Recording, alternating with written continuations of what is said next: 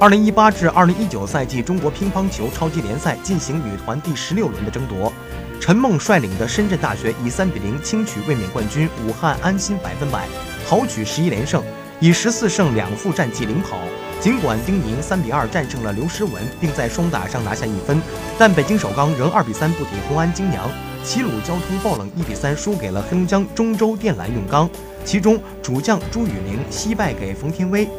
王曼玉坐镇山东鲁能，以潍坊高新三比零横扫八一南昌。